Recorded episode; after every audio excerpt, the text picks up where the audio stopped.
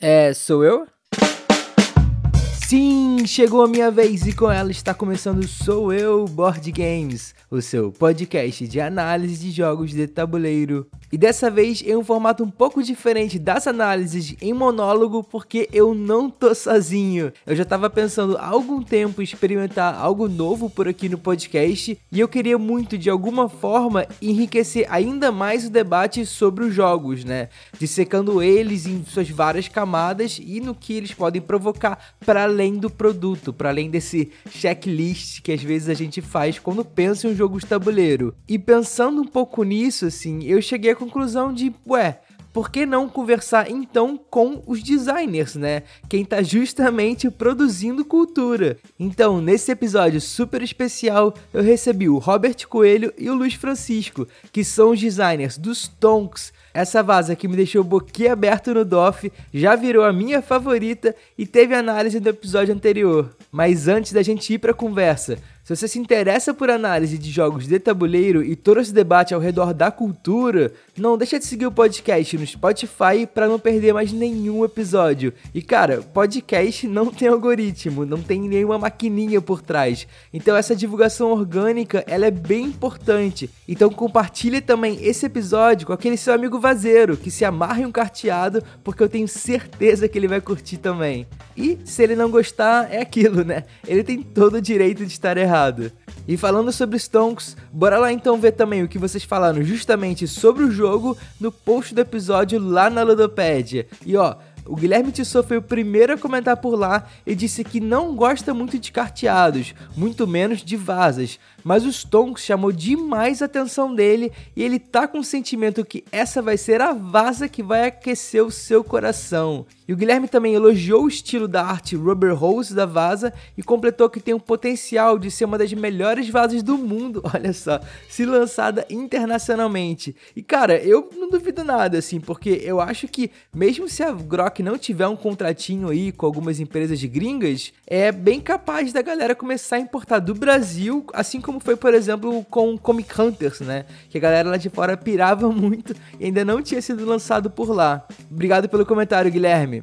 E outro que passou por lá navegando foi o marujo Eric Araújo do podcast Navio Corsário, que elogiou o episódio e disse que como ele ama todas as vasas, com certeza ele vai gostar dessa.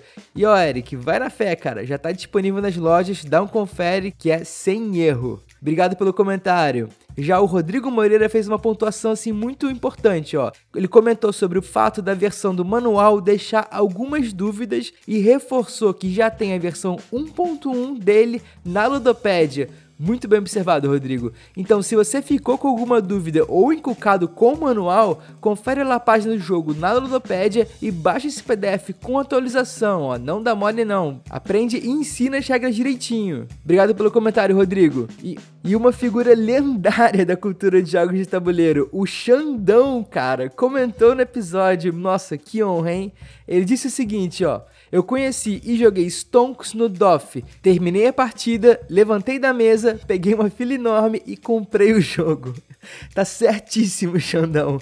Eu acho que a tiragem que eles levaram pro DOF foi super pequena, esgotou mega rápido. Que bom que você conseguiu comprar a sua. Obrigado pelo comentário e, pô, comenta mais. Já a Camila Conte, ela fez um comentário bem legal, que foi inclusive um dos assuntos debatidos e comentados no bate-papo a seguir, porque ela disse que é grande fã de Vasas, até por ter sido introduzida aos carteados pelo clássico Copas, e além de ter rasgado vários elogios ao jogo, eu achei bem legal que ela confessou que esquece da carta do Lobão às vezes, né? Lobão, no caso, que é como o grupo dela chama a tal carta do Lobo. E ela normalmente só lembra dessa carta quando ela recebe uma rasteira de outro jogador ao utilizá-la. E Camila, eu acho que quem vai comentar melhor sobre o que você disse é o próprio Luiz Francisco que falou sobre isso na conversa de logo mais. Obrigado pelo comentário, Camila.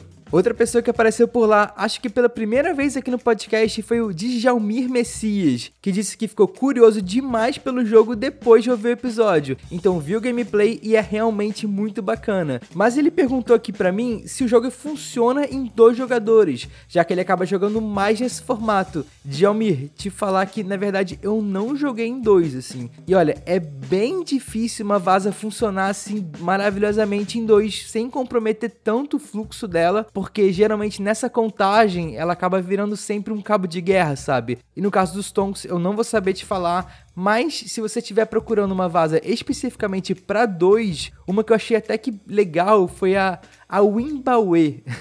Sim, a Wimbawe tipo do Rei Leão mesmo, né?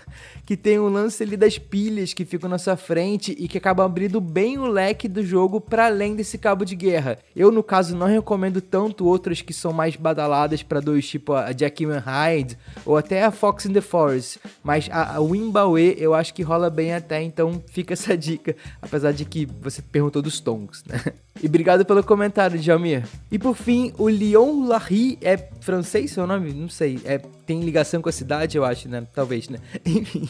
Ele elogiou o podcast e disse que tá maratonando os episódios. E cara, Leon, muito obrigado pela força. E já adianto, mil desculpas pelos 10 primeiros episódios em que eu realmente gritava no microfone. Meu Deus do céu. Eu já não gosto de me ouvir. Esses primeiros episódios, então, cara, eu realmente não consigo ouvir nada deles. Então, desculpa por isso e paciência aí que, pelo menos o conteúdo, eu acho que já tinha um norte muito claro do que eu queria falar nesses episódios também. E bom, é isso. Bora lá receber o Robert Luiz para falar sobre como que se faz uma vaza boa com Stones.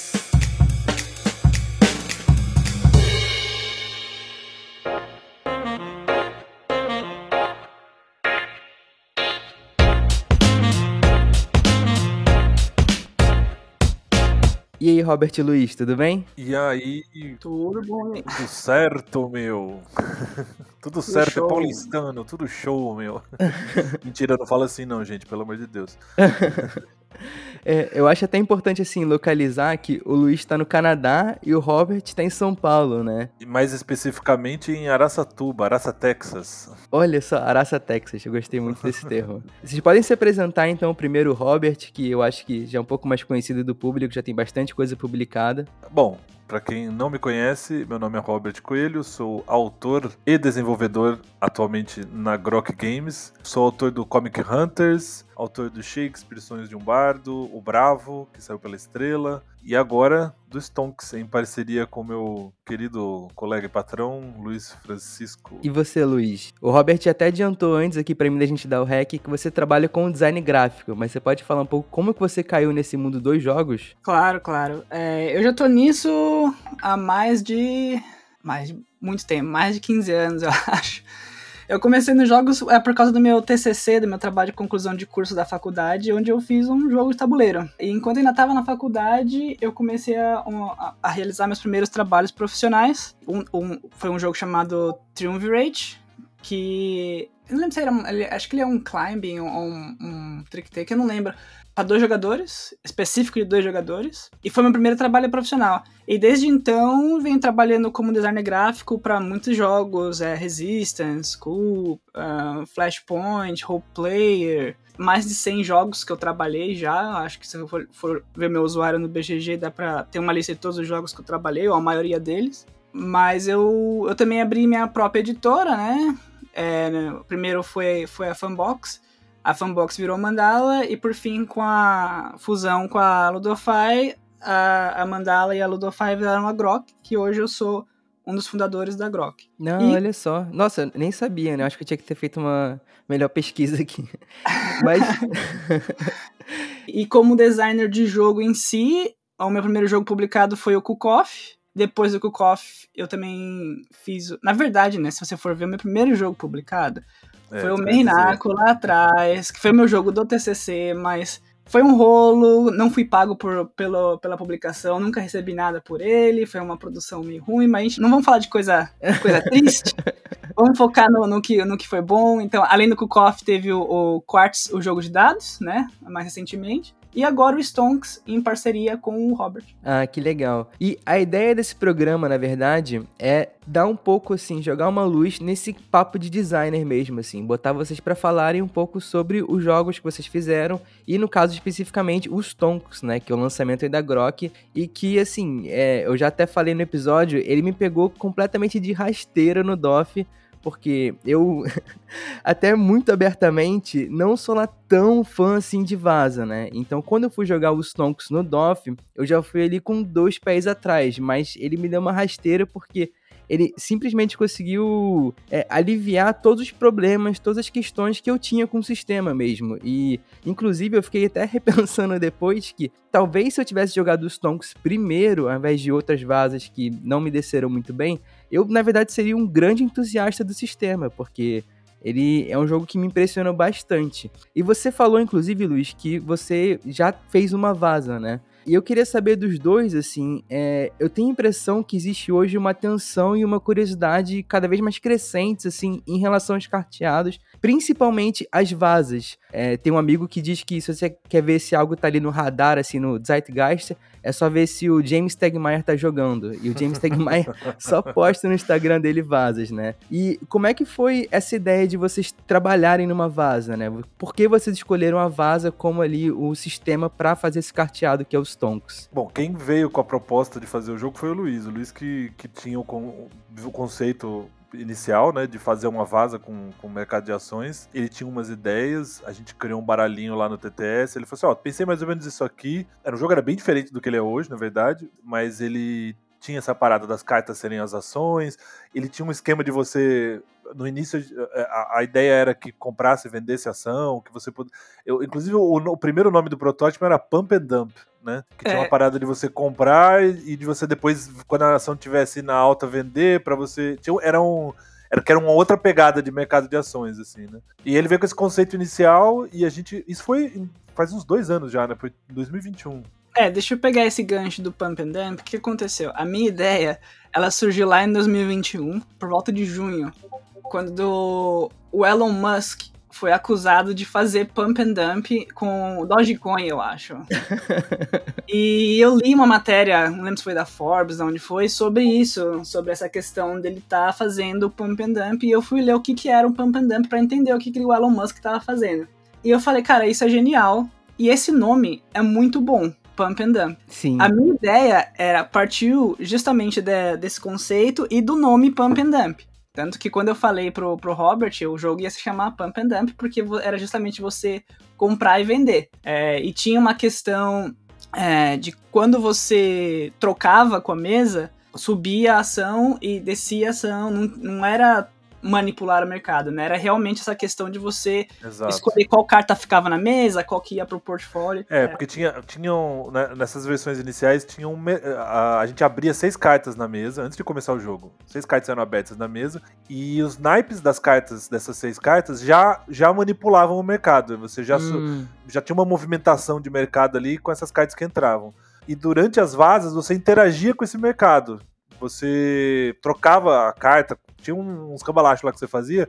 Quando entrava a carta ali, a ação caía, quando vinha para sua carteira, a ação subia. Então você ficava tentando fazer trocas que, que, que fossem favoráveis para você e tudo mais. Esse, esse, era, o, era assim que no início as, a, a, a, as cotações eram, eram determinadas. Determinadas, é. Uhum. E aí a gente foi. Meu, foram. Como a gente falou, foi 2021, né? De lá a gente foi Isso. muito playtest pra, que passou para chegar no, no, no, resultado final. E adiantando aqui uma pergunta de um ouvinte nosso, que é o Pedro Henrique Lutz, ele veio perguntar, quando a gente fala sobre uma vaza para um vazeiro, né, a primeira coisa que geralmente a pessoa apresenta é o hook, né, é o twist do jogo. E ele queria saber o que, que veio primeiro, acho que o Luiz até comentou, se foi a ideia do mercado de ações em si ou a ideia de você ter um naipe flutuante, um trunfo flutuante, no caso. Eu acho que o, o que veio primeiro foi a questão do, da variação do trunfo e tal. Porque o mercado foi o que mais demorou a ser acertado. Uhum. A gente teve muitas versões do mercado para chegar nessa versão final, que foi a, a mais simples e a que funcionou melhor. Como a gente estava falando, na questão de vender e, e comprar e tal.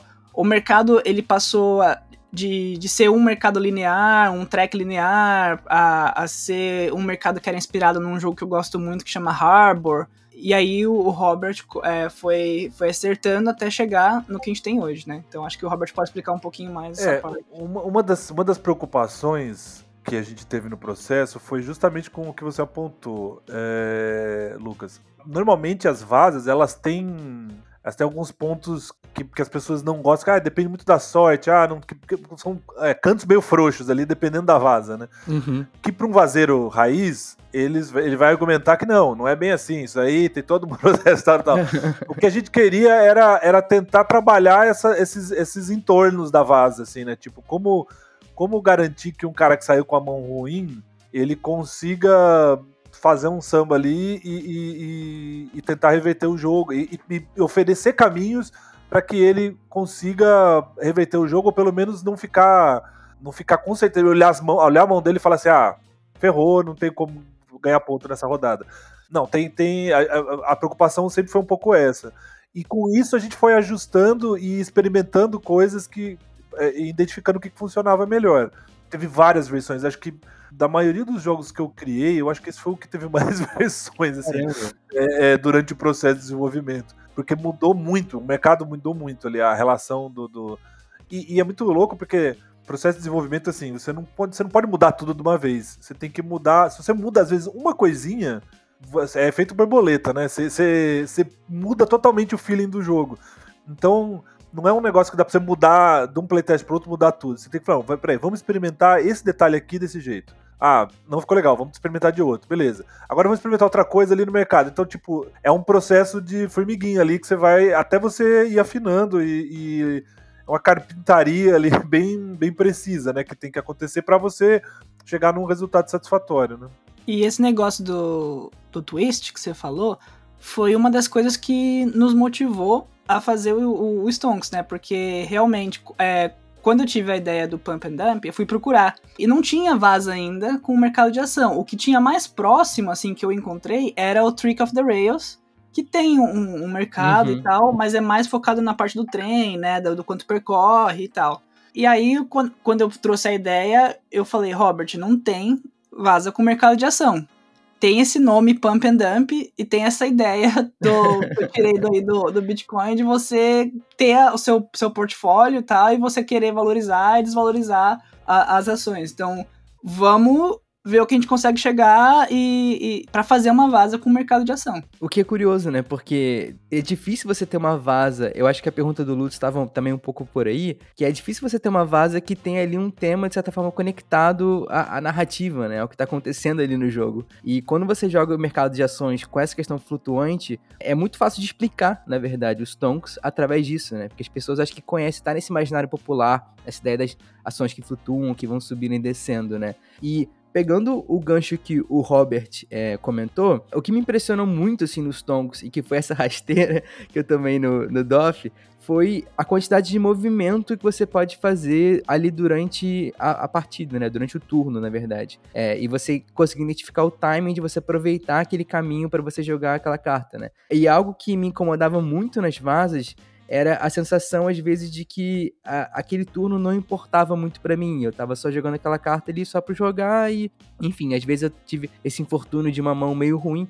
E os Tonks, vocês tiveram um cuidado muito claro, assim, de tentar dar um sentido para todas as cartas. E que eu imagino que tenha vindo com o desenvolvimento, né? Eu queria saber como que foi essa ideia, na verdade, de achar esse ponto de equilíbrio, assim, do meião, que é justamente as que dão mais poder, ao mesmo tempo que as que têm um valor numérico mais alto têm menos ações, né? E as mais baixas serem que movimenta. É, muito, muito playtest.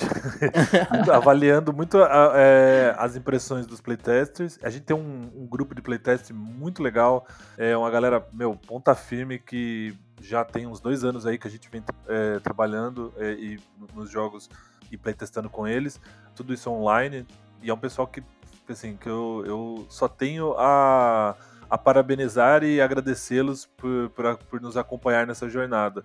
E nesses playtests a gente foi avaliando e, e, e notando justamente isso que você estava dizendo, como, como tornar qualquer carta que você joga uma decisão significativa, porque no fundo é isso, você, uhum. você quer dar poder de decisão para o jogador. E se você for analisar, os grandes carteados aí que têm feito sucesso são os que possuem as decisões mais interessantes, e, e, é, e é por isso que eles se destacam, né? O Scout, por exemplo, ele é uma escalada é, o conceito de escalada dele ali já tem em vários outros jogos, mas aquela parada de virar a carta, de você poder pegar a carta e colocar onde você quiser, de você não poder, tipo, aquilo gera uma, uma, uma, uma cascata de decisões durante o jogo que é muito interessante e, e que envolve e deixa o jogador é, intrigado, engajado ali na, na, na jogabilidade. Mesmo o The Crew também, que é um jogo cooperativo, que você tem as missõezinhas. Então, é, é, na verdade, a, a, desenvolver jogos é a arte de criar escolhas interessantes. Uhum. É exatamente isso. Então, como criar, tornar todas as cartas uma decisão interessante para o jogador e dentro do cenário do jogo, né? E eu me lembro muito bem que teve vários playtests em que o feedback era eu não tenho nenhum controle e a, o jogo tá jogando. E foi justamente por causa desses feedbacks que a gente foi ajustando até chegar no momento em que eles vi, acho que falaram, não, agora eu tenho controle e eu é. tenho escolhas. É, não, não foi um momento X, assim, que falou, nossa, eureka, encontramos. Eu acho que foi, foi muito gradual, assim, tipo, a gente uhum. foi implementando as coisas e elas foram evoluindo até chegar num, num lugar que, que a gente e foi até o último playtest, que a gente tava com o jogo praticamente fechado. E assim, na semana da CovilCon, a gente mudou coisa, falando, vamos testar na CovilCon. E lá na CovilCon a gente fez os últimos ajustes, que foi assim, realmente o que deixou o jogo do jeito que ele tá agora, né? Mas tem também a questão de, de repertório, eu acho, porque não é uma vaza, mas algo que eu tinha assim como referência era, era o Zigan Krigan, que no Brasil saiu como Body of War, não sei se você já jogou. Uhum, uhum. E ele tem uma coisa que eu, eu, sempre achei genial, que era o, o jogador que, que jogou a menor carta é o que monta a ilha, né? Isso por si só já dá um, um, um balanço, né? Com, com a questão de quem tá levando e quem tá ficando para trás. E era algo que a gente queria ter certeza que o Stonks tinha, que era a questão de mesmo que um jogador saia com cartas que não favorecem a ele, é, por serem cartas menores, ele ainda pode manipular o mercado para derrubar a ação dos outros e valorizar aqueles que, pelo menos aquelas que ele iniciou. Tem muito atravessamento, né? Tem muito drama no, nos Tonks. Eu acho incrível, inclusive, isso, assim, quando, quando emerge esses dramas. E falando em drama, tem um, uma coisa que além da questão de todo o mercado e todos os poderes, me chamou bastante atenção, que inclusive na, na primeira rodada que eu joguei, eu até esqueci que existia, porque estava tentando entender e lidar com aquele sistema ali, com tanto movimento, né?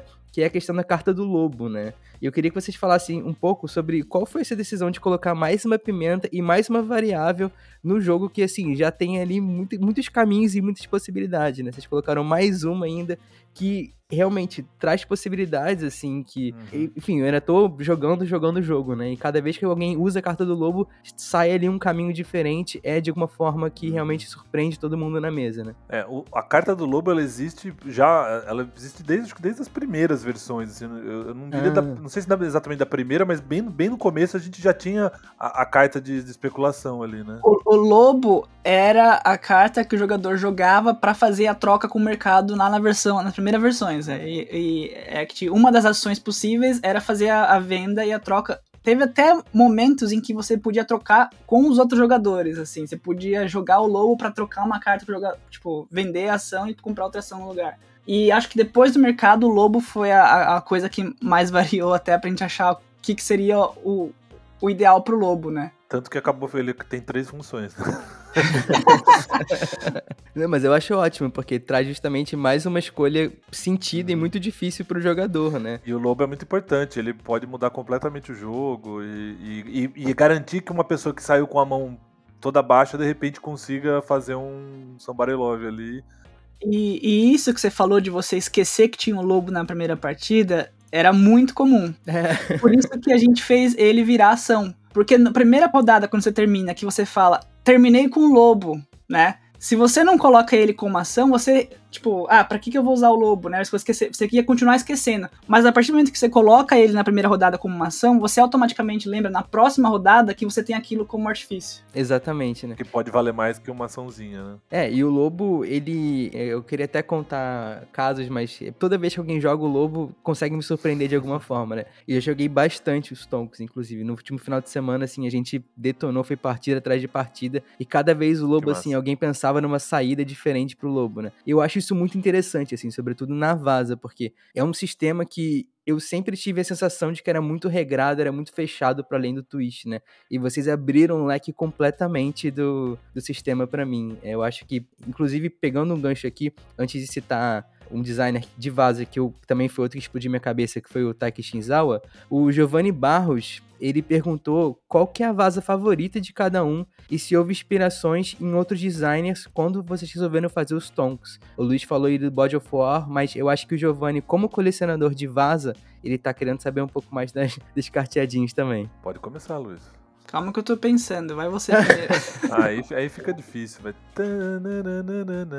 Olha, eu, é... eu gostei muito do Cat in the Box, eu joguei uma vez só, mas eu uhum. gostei muito. Foi um jogo meio hypado. Eu gostei também do. Falando dos mais novos, né? Do The Crew, que é um é, Spiel e tudo mais, né? Eu, e aí quando eles anunciaram o segundo, que eu falei, mano, eles não vão. Como que, é, o outro jogo já tinha todas essas coisas. Como que eles vão superar o outro jogo? É impossível. E eles superaram. Hoje, inclusive, o segundo é melhor ranqueado no BGG do que o primeiro. Eu acho fantástico. Eu gosto de um. Tem um, um joguinho de vaza que eu gosto bastante do Bruno Faiducci, o Dwarf King. Cada rodada tem um, um, umas pontuações diferentes que você vai sorteando e tal. gosto bastante de, desse, desse jogo, apesar de ele ser um pouco caótico, eu gosto bastante dele. Uhum. E uma das minhas vazas favoritas é o Niet. Hum, uhum. que cada rodada você faz parceria com alguém. É, cê, não sei se você chegou a jogar isso já, Lucas. Não, mas essa pessoa que perguntou, esse meu amigo, ele é colecionador de vaza, na verdade. E ele tem o um Niet. Mas ele é dessas pessoas que é. importa vaza do Japão, aí traz 50 de uma vez, enfim, ele é colecionador. É, é. Hardcore, isso é bem assim. massa. Nossa, é, tem, tem, tudo, assim. Tem... É, tem várias vazas que eu conheço através do Fel também. O Fel tem uma bela coleção de, de, de carteado lá. Tem um tipo de vaza que eu não gosto que é o é, são as vasas que você tem que dizer quantas vasas você vai ganhar. Olha só. Isso é um bom ponto. Eu também não gosto muito de, dessa questão de, de, apostar as vasas. Mas, mas eu entendo, eu entendo que o jogo funciona. Uhum. Tipo, o Skull King eu acho o jogo, eu acho um jogo ótimo, mas eu não curto muito de jogar porque é essa parada de eu não curto muito essa parada de você você tem que ficar chutar quantas é, chutar né uhum. pensar aí planejar e tentar fazer aquilo e tal não é algo que eu sou muito fã, assim. É, jogo, não me ofenda. Caramba. e é um, são vases bem populares, Sim. né? O Wizard é uma vase super popular, o próprio Skull King. É curioso, porque eu justamente. A vaza que me fez começar a olhar um pouco diferente para as vasas. A primeira que eu realmente falei, olha, eu gostei muito desse jogo foi o Skull King. E a é, partir daí eu fui indo por esse lado de vasas que tinham esse bidding, né? Que tinham essa aposta. Porque eu sentia que, mesmo perdendo, fazia parte ali da, da situação do jogo, né? Da narrativa, que eu podia perder e jogar uma carta ali que talvez não fosse boa naquela rodada só para passar aquela sensação que era ruim antes nas outras vadas, poderia fazer parte da minha estratégia, já que eu teria que alcançar um número X ali de vadas que eu é, disse que eu ganharia ou perderia no começo, né? Então, curioso isso, assim, engraçado. E o Stonks, ele é uma vaza que não tem o bidding, mas que eu não me sinto preso à mão, né? que vocês deram tantos uhum. caminhos, deram tantas possibilidades de saída ao longo do turno, que mesmo passando ali uma vaza, perdendo, né, eu sinto que eu tô fazendo algo importante para a construção dessa, desse arco maior, assim, que eu quero alcançar. Eu consultei aqui os universitários e lembrei o nome da vaza. é, é, a Stitchling, ou Monster Trick. Uhum. Ela é uma vaza que você joga quatro vasas ao mesmo tempo. Sim. Ela é bem diferente, eu achei bem interessante jogar ela, então ela é, ela é bem legal mesmo. Não é a melhor vaza do mundo, mas é, é bem interessante, bem divertida.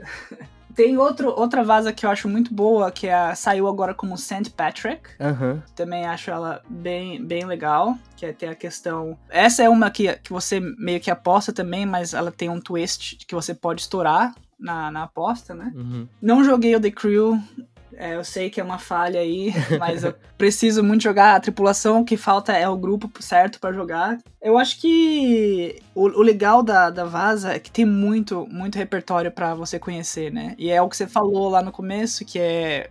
Tem sempre um twist. Uhum. E é sempre esse twist que você você procura na, no jogo da Vaza, né? Eu lembrei de uma outra aqui, o Podevan. Podevan é uma vaza que eu gosto bastante também.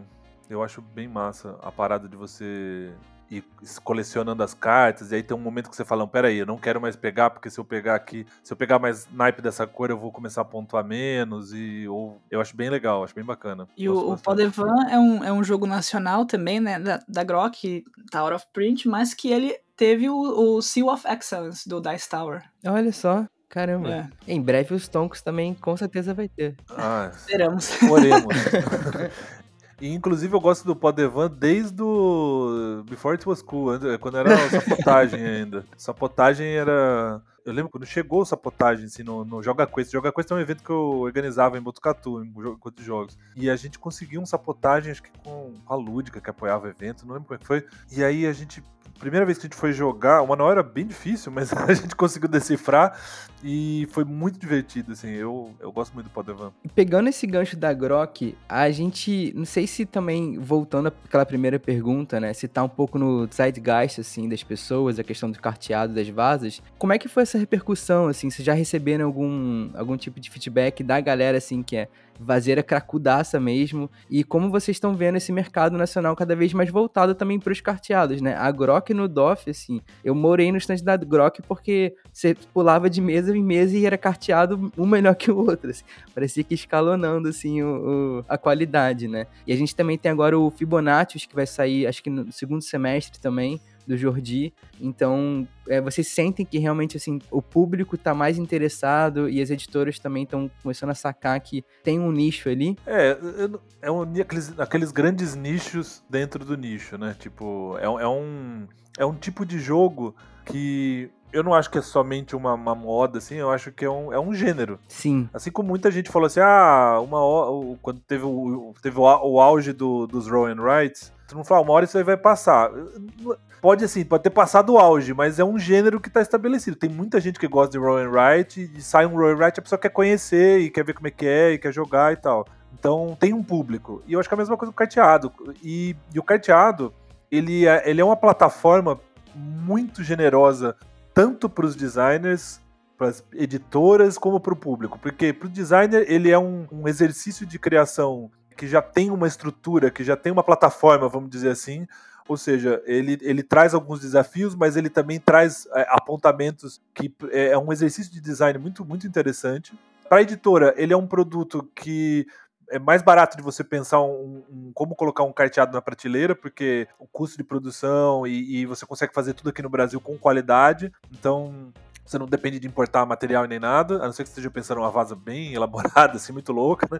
Mas é, qualquer editora tem condição de pensar um, um jogo de cartas e colocar ele no mercado com, não vou dizer com facilidade, mas, mas com, com planejamento ah, ah, que cabe no bolso, né?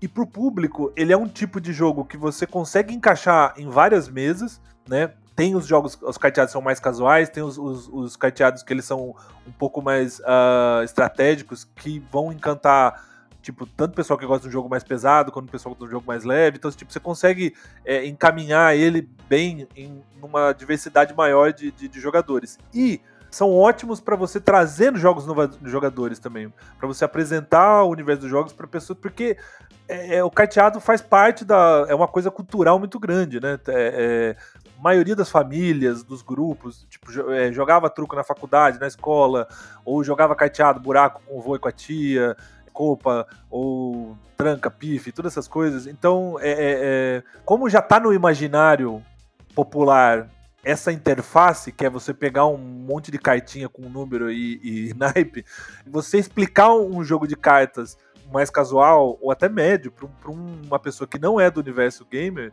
já, você já, tem, já tá uns cinco passos à frente para a pessoa se, se ambientar ali e se ah, relacionar com o que está acontecendo, né? E há quem diga que o- os party games são os jogos mais acessíveis, mas eu acho muito mais fácil você ensinar a sua avó a jogar Stonks do que a jogar um party game. Porque até Com por causa da questão do buraco, da tranca. Então, é isso que o Robert falou.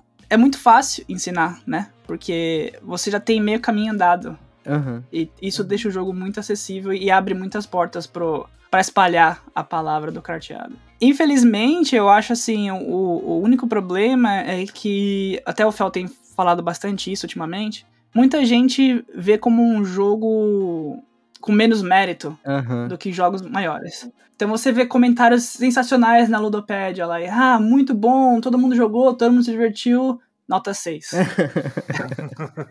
é, porque a pessoa não aceita que ela vai dar uma nota alta para um joguinho de carta. E, tipo, isso é uma grande bobagem, né? É.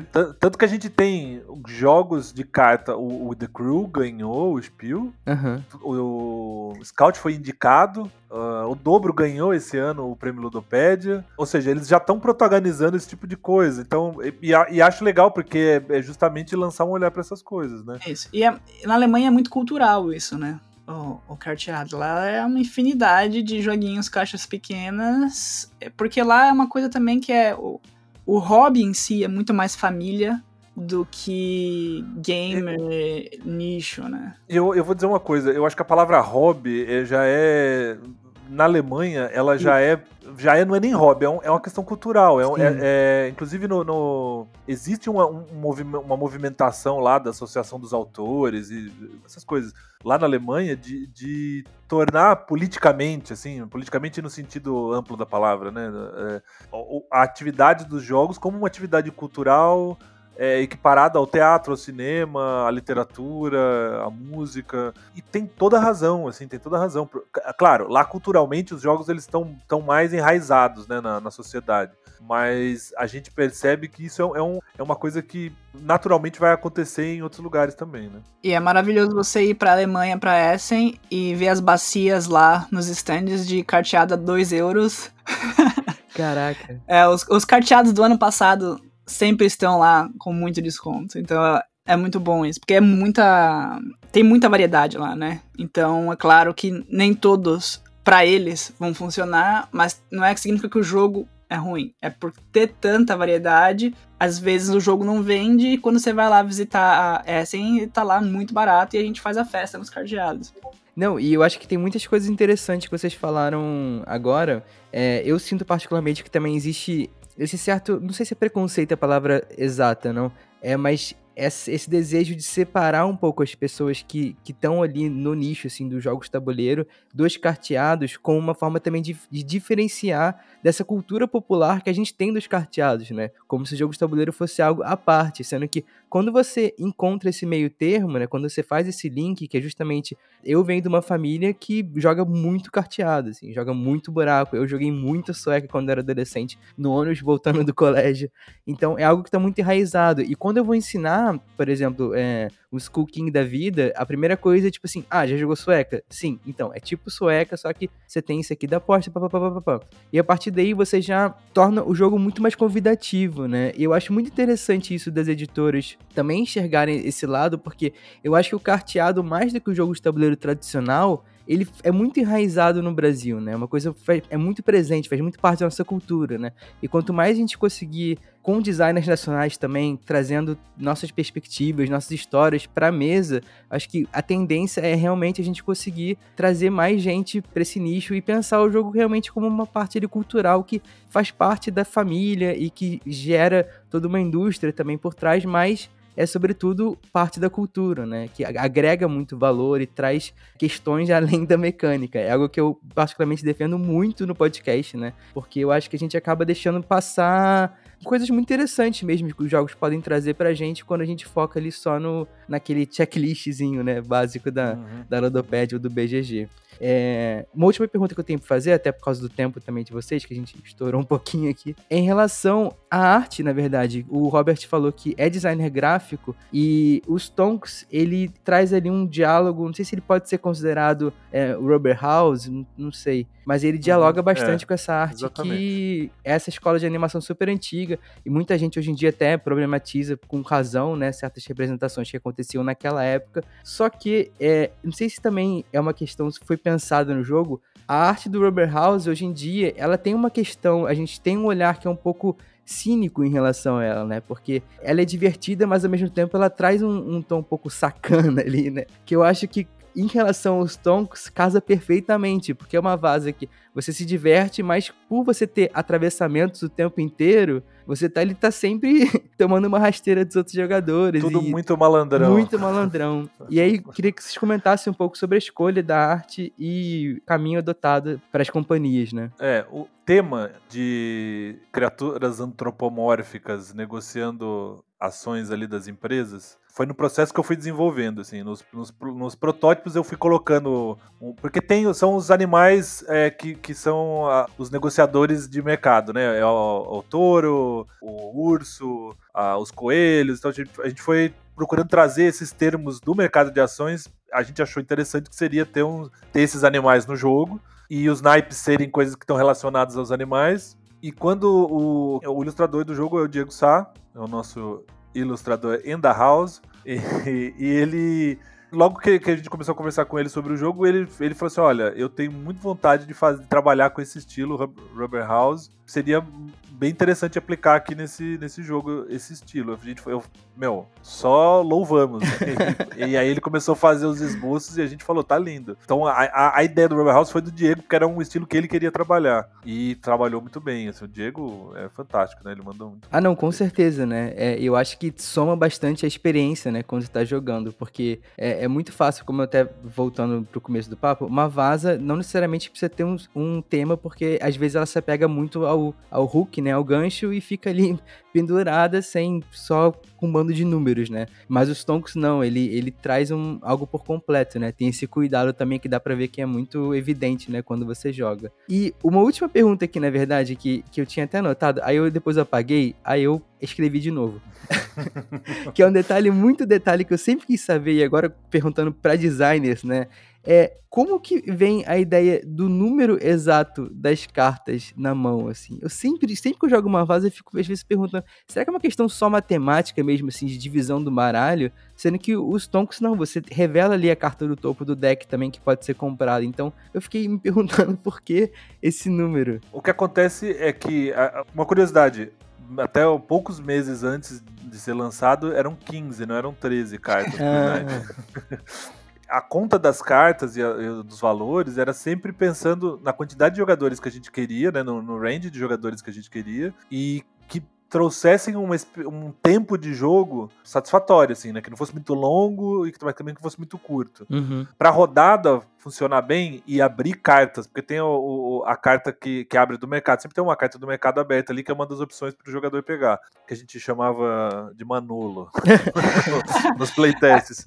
É a carta do Manolo. Então, para funcionar, todo, todos os jogadores têm que ter X cartas na mão, mas também tem que a carta do Manolo, e ainda assim é legal ficarem algumas cartas de fora, né? Para tipo, não muitas, mas algumas de fora para você ficar naquele tipo, será que a carta tá de fora ou será que tá na mão de alguém, uhum. entendeu? Para ficar naquela para não não ficar uma coisa, não, não entregar a, a, última mão, até porque a última carta também é descartada, né? Uhum. E até meses antes tinha a questão de que era só uma rodada um dos últimos ajustes que a gente fez ah. foi colocar mais rodadas, porque justamente para aumentar o controle, é, que você falou que você achava que não tinha tanto. As outras vases você não tinha tanto como voltar no jogo, etc, né? E aí, como a gente fez a mudança de ser uma rodada para ter mais rodadas, a gente teve que fazer esse ajuste na, na, na contagem das cartas para poder ter essa, essa divisão funcionar com o Manolo, que o Robert falou, que é a carta que abre, uhum. e que como seriam três rodadas agora, o número de cartas que você jogava por, jogasse por rodada não poderia ser a mesma quantidade, porque senão ia ficar muito estendido, muito longo. Então isso é um ajuste que vem jogando com playtest. Ah, tá muito longo, tira a carta. Tá muito rápido, põe carta. Entendeu? E aí, claro, que conforme você vai adicionando e removendo carta, você tem que rebalancear todas as questões dos números, quais números que manipula o mercado, qual o número que faz, quantas ações tem em cada número. E aí é teste mais testes, né? É interessante isso de ser. Eu não consigo imaginar o jogo com uma rodada só, assim, realmente, porque eu não sei se também meu grupo é muito agressivo em relação aos jogos, mas o que acontece sempre, assim, em todas as partidas foi que na segunda rodada, quem tava muito na frente, rolava aquela discussãozinha assim, ó. Ele revelou ali o, não sei, às vezes o azul, né? O peixe azul. Baixa azul, vamos baixar, não pode dar dinheiro pra ele não. E aí alguém se infiltrava ali no meio e falava, não, talvez eu vou subir aqui, você me ajuda ali, não sei o que. Rolava uma certa negociação, né? Isso é um grupo, grupo bom de jogar isso aí. Ah, o pessoal quer ganhar, joga para ganhar. Bem massa. Então dá um, traz mais uma camada pro jogo, né? Que esse falatório, essa discussão uhum. ali da vaza. Que eu acho que é muito interessante. É difícil você ter uma vaza. Geralmente vaza é coisa daquele silêncio assim, sepulcral, todo mundo só jogando e pensando e contando carta, né? E talvez como você não consegue contar tanto assim, já que você tem aquele baralhozinho, cabe também esse, esse lado de, de, de realmente assim fazer uma narrativa coletiva mesmo, né? Que tá todo mundo ali participando e influenciando muito no jogo um do outro. Ah, eu ia só comentar uma, um outro aspecto, assim, que foi um dos últimos ajustes também, mas que a gente acha que fez toda a diferença é, antes você deixava duas cartas abertas no começo do jogo. Hum. E esconder uma carta que você tem no seu portfólio foi muito bom. Pela questão de uh, você não dar tanta informação do para qual companhia você vai estar tá investindo, né? Você dá uma, uma ideia, mas você não fala tudo, assim. Até pela questão que você falou, ah, ele tem tantas ações, vamos derrubar, não sei o quê esse foi um dos, dos, outros ajustes assim que a gente colocou no final que fez bastante. Que é muito, e que é muito interessante porque traz mais decisões significativas, né? Você fala, você pode planejar esconder uma coisa e mostrar outra e fazer todo mundo achar que você tá querendo subir aquilo, mas na verdade é a outra. Então, tipo. É curioso, né? Traz um, um blefe para um sistema que, na verdade, é o princípio dele é que você não pode blefar, né? Você tem que estar tá sempre a falar a uhum. verdade, principalmente no, em um must follow, né? Como é o, uhum. os tongos, né? E é isso, esse tipo de decisões, assim, eu acho que. É, enfim, já falei até mesmo na análise, quem quiser pode ouvir o outro episódio só sobre o jogo. É, ele me impressionou muito, assim, foi uma vaza que me, novamente, me deu uma rasteira no DOF, eu fui jogar na má vontade mesmo, mas assim, é, e inclusive esse meu amigo comprou a própria cópia de playtest, assim, que tava rolando ali no DOF, né? Ele, ele... Não foi vocês! foi a gente, é que esgotou muito rápido, né? Foi um sucesso, assim, inquestionável. Sim, sim. E aí ele encheu tanto o saco ali do Todinho, das pessoas que estavam responsáveis pelo estante, que no final falaram, passa aí que a gente vê, né? E acabou levando. Assim. Já fiz muito isso também. Esgotou, mas essa daí eu compro. e ainda levou os sleeves também, né? Os sleeves mais, mais engordurados. O Brasil inteiro tem gordura do, no dedo de gente do Brasil inteiro. Né? Ali tem história ali, ó. É, com certeza. Mas bom, Robert Luiz, muito obrigado, assim. E de novo, parabéns pelo jogo, assim, de verdade. É eu, tô, eu tô impressionado. Parabéns pelos lançamentos da Grok, assim, porque os do DOF, assim, todos que eu joguei, eu achei todos muito bons, assim. É, no futuro, inclusive, eu vou fazer um episódio sobre o AIE, que foi minha apaixonite do DOF. Queria que vocês deixassem um recado final, se querem deixar uma rede social, o que vocês estão trabalhando agora no momento, se essa parceria vai continuar aí, a gente pode esperar novas vazas da dupla no futuro. Bom, muito obrigado você pelo espaço, por, pelo convite. Eu vou deixar o Robert para falar um pouco mais do, do que vem aí, mas é só agradecer a todo mundo que tem jogado e valorizem os carteados para que cada vez mais a gente invista e traga mais novidades aí para o mercado. Agradecer o convite, foi muito massa a conversa. É, a gente, eu curti bastante a análise que você fez do, do Stonks tanto a do AIE também, a do DOF, então acho um podcast muito promissor.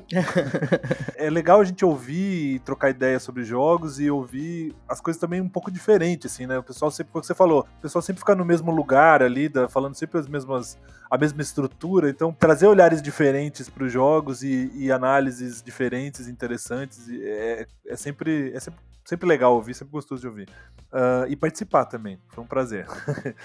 Da Grok a gente tá. Ah, bom, os, todos os lançamentos do DOF produziu unidades limitadas para o DOF, né? Não são todos que, que no momento estão nas lojas. Nas próximas semanas, os jogos que estavam no DOF vão começar a chegar nas lojas. E também em breve chega o. Todos esses que você falou aí. E também em breve chega o Hi-Fi, que infelizmente não ficou pronto para o DOF, estava lá para demonstração.